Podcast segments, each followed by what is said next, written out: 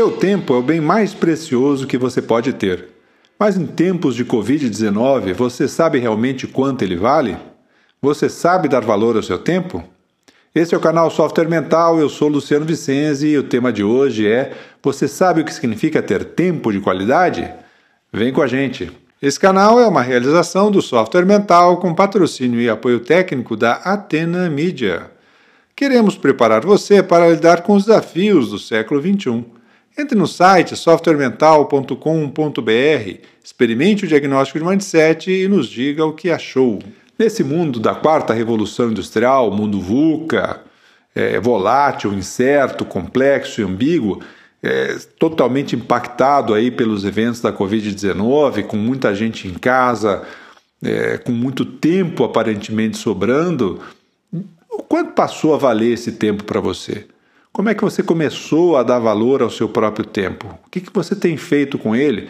É, o que não falta, por exemplo, são piadinhas nas redes sociais sobre como a pessoa gasta o tempo dela no período de quarentena, por exemplo, ou no período que ela está em isolamento.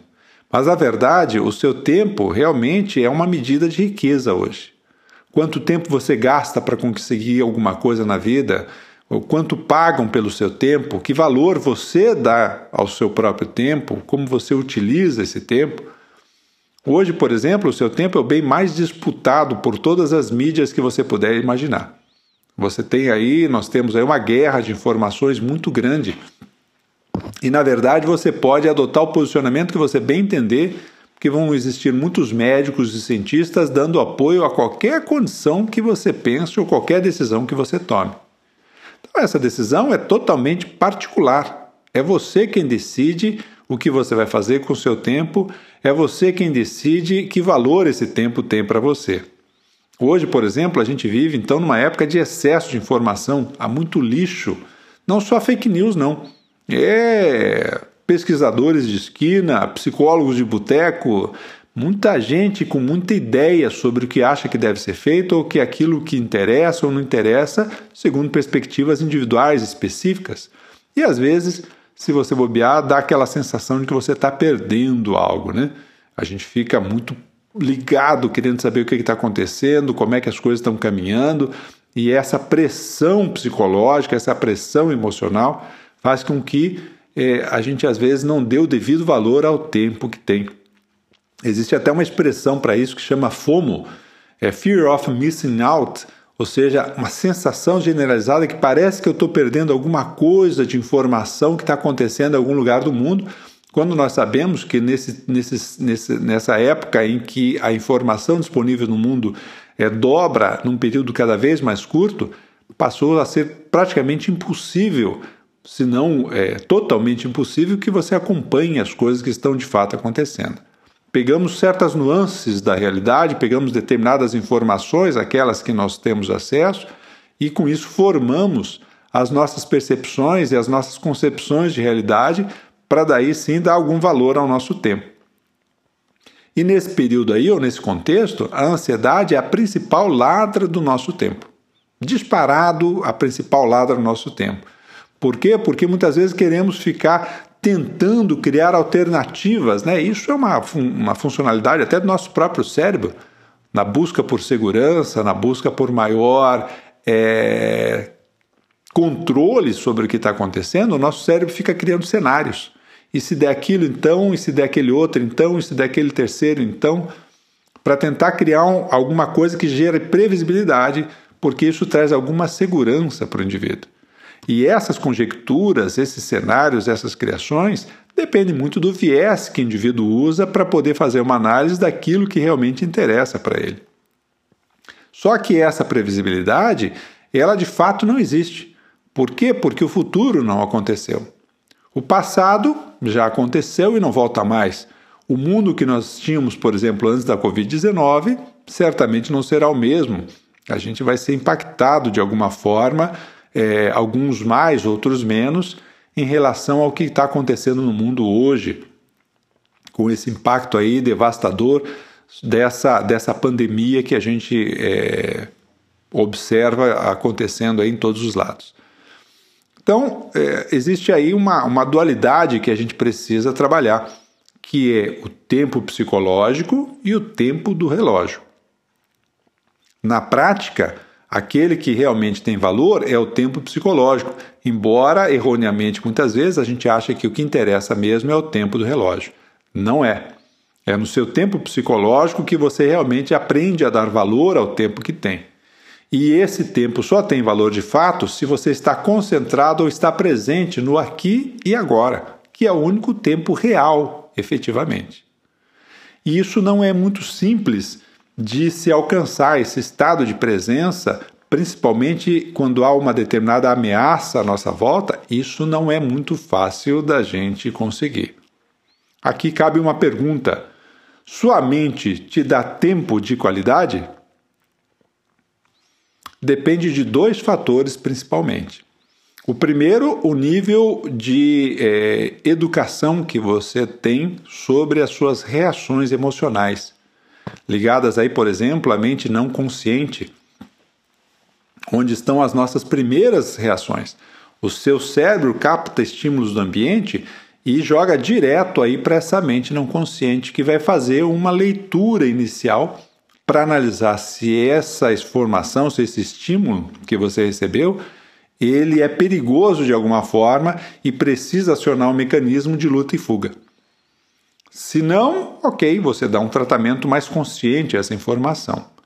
Mas se ele representa ou tem algum viés de luta e fuga, inevitavelmente você vai acabar é, dando um viés já direcionado para a leitura daquela informação, e isso contagiado pela sua história, isso contagiado pela sua experiência, isso contagiado pela sua perspectiva de vida. A maioria das pessoas, por exemplo, é, vive mais presa essa mente não consciente do que a mente consciente. Na neurociência se chama essa mente não consciente de sistema 1, que é o sistema emocional, é, intuitivo, automático de respostas prontas. É, em contrapartida ou em oposição, talvez não seria a melhor expressão, mas é, em complemento, vamos dizer assim, ao chamado sistema 2, que é o sistema da nossa mente consciente ou da nossa mente racional. E por que, que a gente, então, dentro desse contexto, é, funciona principalmente pelo sistema 1? Dois motivos para isso. O primeiro é que a sociedade ela faz uma pressão muito grande sobre os seus componentes. E esse ambiente que se cria, ele acaba influenciando muito o nosso comportamento. A sociedade, por exemplo, já definiu qual é o trilho que uma pessoa deve seguir. Você nasce, você cresce, você estuda. Se chegar aí, é, por acaso, a um terceiro grau, então você se forma. Normalmente, depois disso, começa a trabalhar, vem aí ou, ou já vem numa sequência de trabalho, mas então resolve se casar, formar uma família, ter filhos, plantar uma árvore, escrever um livro e aí fechou o cenário do trilho estabelecido pela cultura. Você não precisa pensar muito para isso. Você vai pensar que curso você vai fazer, o que, que você vai estudar, ou no que, que você vai trabalhar, com quem que você vai casar, quantos filhos vão, vão ter, quais os nomes deles, que tipo de livro vai escrever, ou que tipo de árvore vai plantar. Mas o trilho social já está estabelecido e normalmente quem foge disso é, às vezes chama, acaba chamando atenção por algum motivo. Ou seja, já há uma forma de indução para que você não precise pensar muito sobre o que fazer. Isso é tão forte, essa pressão do ambiente é tão forte sobre nós, que a gente acaba achando que esse é o normal, esse é o natural, assim que deve ser a vida. E eventualmente estranho é quem não segue esse script já muito bem roteirizado aí pela nossa sociedade. Segundo, porque, como a gente falou, como o cérebro procura criar cenários de previsibilidade para dar maior segurança para a gente, é, essa criação de cenários, se ela não for pensada racionalmente, se ela for fruto só do alimento da nossa própria ansiedade, ela mata qualquer tempo de qualidade. Por quê? Porque você nunca está no aqui agora. Você está sempre com a cabeça lá longe. E tempo de qualidade significa eu estar presente e consciente do que eu estou fazendo no momento real, que é hoje, que é aqui, que é agora. Muitos estão aqui, mas não estão agora. Estão presos lá no passado, pensando alguma coisa que aconteceu, ou lá no futuro, tentando adivinhar o que, que vai acontecer, por exemplo, após então a Covid-19.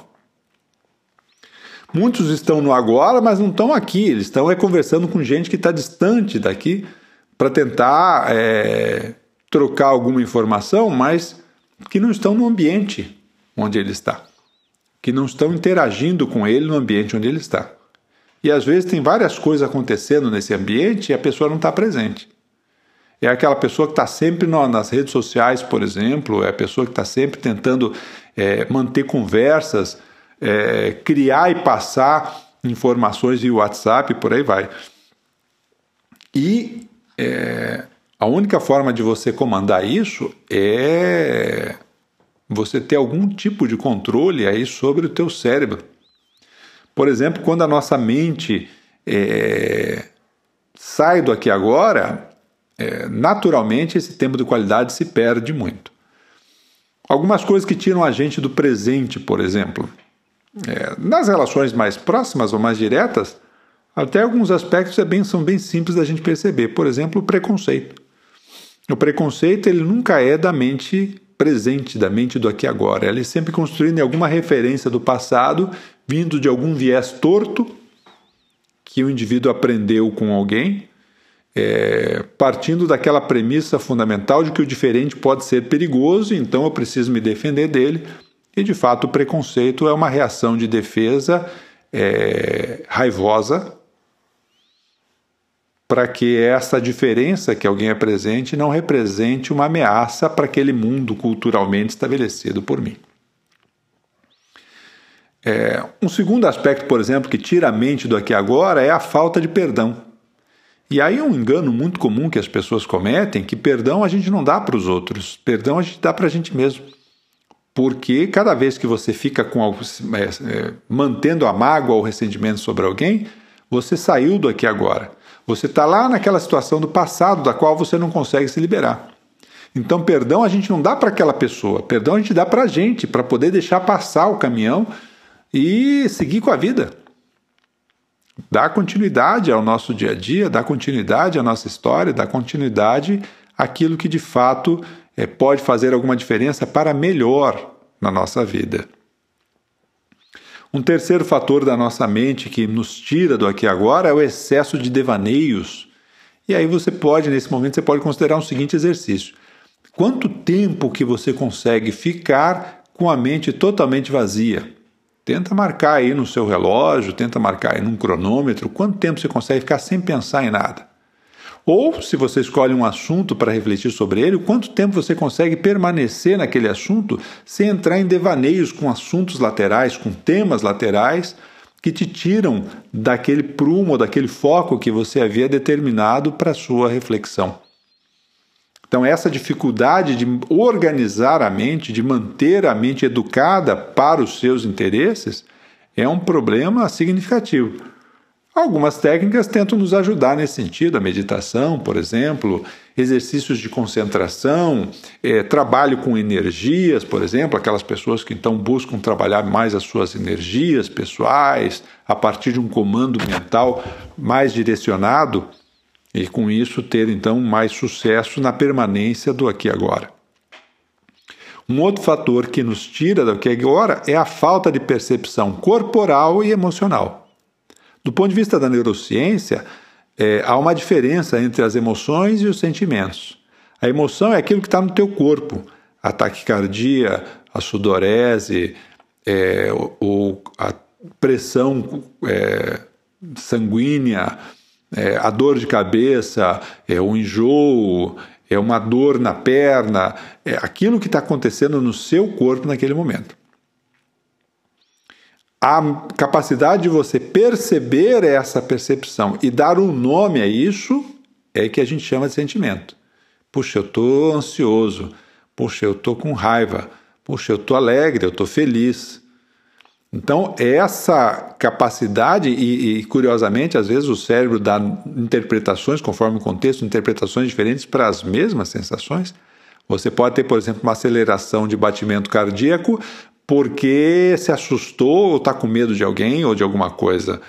Ou você pode ter uma, uma aceleração do seu batimento cardíaco porque você encontrou uma pessoa que você gosta muito e você fica extremamente feliz ao encontrar essa pessoa. Corporalmente, a reação às vezes do corpo é semelhante. Mas se eu não souber decodificar essa sensação e dar nome a essa sensação, eu perco a minha capacidade de tratar os estímulos do ambiente adequadamente. E dar justamente então uma sequência a essa percepção que nos agregue de alguma forma é, para é, responder a, essa, a esses estímulos do ambiente. Né? Então, por exemplo, aquela pessoa que ela reprime completamente as emoções, ela quer viver só no mundo das ideias, e o corpo está dando uma série de sinais e ela não percebe, ou só vai perceber, por exemplo, quando a doença, uma doença específica, se instala mais fortemente, mas às vezes já vinham tendo sinais emocionais há muito tempo, os quais ela sequer percebia. Por outro lado, às vezes tem aquela pessoa que ela vive no drama.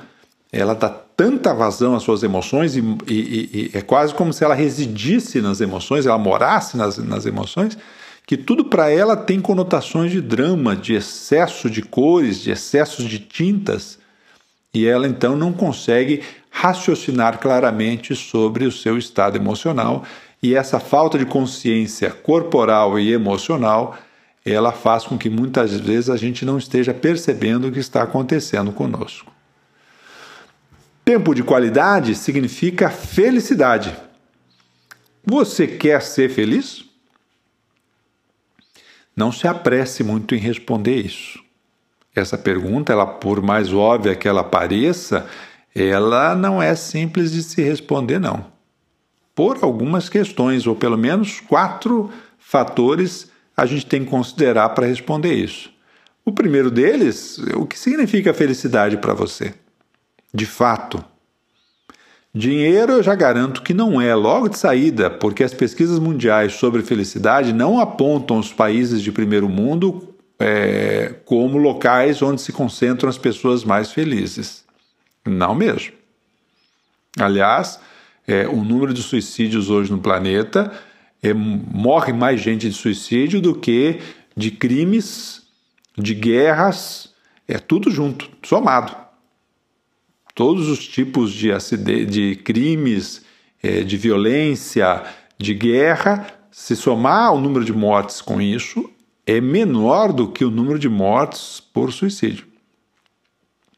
E é, o nível de suicídio, por exemplo, em diferentes faixas etárias, estão relacionados a países chamados de primeiro mundo. Na adolescência, por exemplo, o recordista mundial de suicídios é o Japão. País extremamente organizado, um nível de educação social e cultural muito grande e com muita gente infeliz. Segundo, então, a segunda questão, o segundo ponto sobre isso é qual o tamanho da sua disposição para ser feliz? Porque isso dá trabalho. O primeiro deles é justamente se concentrar no presente não no passado nem no futuro.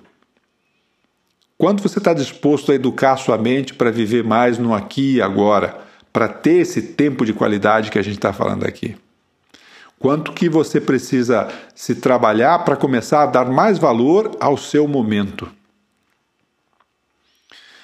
Um terceiro ponto é se você já anda com a sua própria cabeça ou se você anda com a cabeça dos outros. Como eu falei agora há pouco, a sociedade é campeã em estabelecer o teu roteiro de vida. Seja que escolha você vai fazer, porque inevitavelmente você acaba caindo em algum grupo de convívio e esse grupo vai tentar impor sobre você as suas regras. Então, somente com o desenvolvimento de uma autonomia mais sadia, é que você realmente começa a tomar mão das suas escolhas, é, ter mais clareza sobre as suas decisões e poder fazer um juízo de valor mais qualitativo sobre aquilo que de fato te interessa, de acordo com seus gostos e tendências pessoais, daquilo que não te interessa. Então, por exemplo, o que, é que você precisa para ser feliz de fato? É... E onde é que você quer chegar? Qual é o seu objetivo, o seu propósito? Né? Hoje a gente discute muito a questão de propósito, não é à toa, não. A falta de um propósito, a falta de um sentido faz com que o tempo não tenha valor, porque a gente não sabe como aplicar esse tempo. E daí todas essas brincadeiras que a gente vê nas mídias sociais sobre o que a pessoa faz na quarentena é justamente uma derivação de pessoas entediadas, é, não aguenta mais ficar em casa, que não consegue mais lidar com a situação. Por quê? Porque ela tem que tomar contato mais consigo mesmo e esta não é uma realidade da qual ela esteja afeita e da qual ela seja simpática. Pensar sobre as próprias escolhas, para muita gente, é algo difícil de lidar. Melhor se tiver alguma coisa para me distrair fora da onde eu estou. Então, é, e um quarto fator, finalmente, aí, é a chamada neuroquímica da felicidade. Essa, infelizmente, a gente tem muito menos ação, né? É, entra mais como é, um fator que está definido pelo nosso DNA, porque a neuroquímica do cérebro das pessoas são diferentes. Então, é, embora o cérebro pareça igual, as pessoas não têm capacidade bioquímica ou neuroquímica de ser feliz na mesma medida. Há pessoas que têm um nível, por exemplo, de liberação de serotonina, dopamina e ocitocina maior do que outras. Essas que liberam mais alcançam estados de felicidade mais facilmente daquelas que liberam menos. Felicidade, então, ela tem uma relação é, com essas é, expectativas que a gente cria sobre o que deveria ser bom para mim e aquilo que eu tenho. Essa diferença entre expectativa e realidade, ela é um dos fatores principais que é, estabelece o quão feliz a gente consegue ser. A gente diz aqui no software mental, no mindset da abundância, não é a pessoa que vive em fartura, é a pessoa que tem uma relação cada vez mais sadia com a realidade com a qual convive. E ela consegue, nessa relação sadia com essa realidade, encontrar meios e formas para poder é, viver de uma forma satisfatória e feliz. É, então essa essa condição ela sai do dinheiro, sai do poder, ela sai da fama, embora se tenha uma noção, principalmente é, nas, nas culturas ocidentais de que é isso que traz felicidade, não é. Bobagem. Isso é completamente secundário. Enquanto eu fico com esses arquétipos na minha cabeça, é, a minha chance de ser feliz é muito menor. Teve uma pesquisa muito interessante de Harvard, é, que eles criaram um aplicativo que mandava três perguntas para as pessoas em diversos momentos do dia. A primeira pergunta era assim: como você está se sentindo nesse momento? E aí você respondia isso dentro de uma escala X lá. A segunda pergunta é: o que você está fazendo neste momento? E a terceira pergunta é: você está pensando em alguma coisa diferente do que está fazendo? Essa pesquisa ganhou como título final o seguinte: A mente que vagueia é uma mente infeliz. Ou seja, a conclusão desses pesquisadores é que quando a mente se afasta do que está fazendo no aqui e agora, ela tende a se tornar mais infeliz no momento presente. Como o momento presente é o único que existe de fato, essa pessoa normalmente está na expectativa de alguma coisa que ainda não aconteceu. As pessoas mais felizes, elas passam a maior parte do tempo desejar, desejando estar aonde estão neste momento. Quando eu estou feliz ao é, é, em relação a onde eu estou e ao que eu estou fazendo, isso sim é tempo de qualidade. Ok? Muito bem, e aí, gostou? Então curta aí esse episódio, assine o nosso canal, compartilhe com alguém que você acha que pode se beneficiar com esse conteúdo. E até o nosso próximo episódio. Tchau!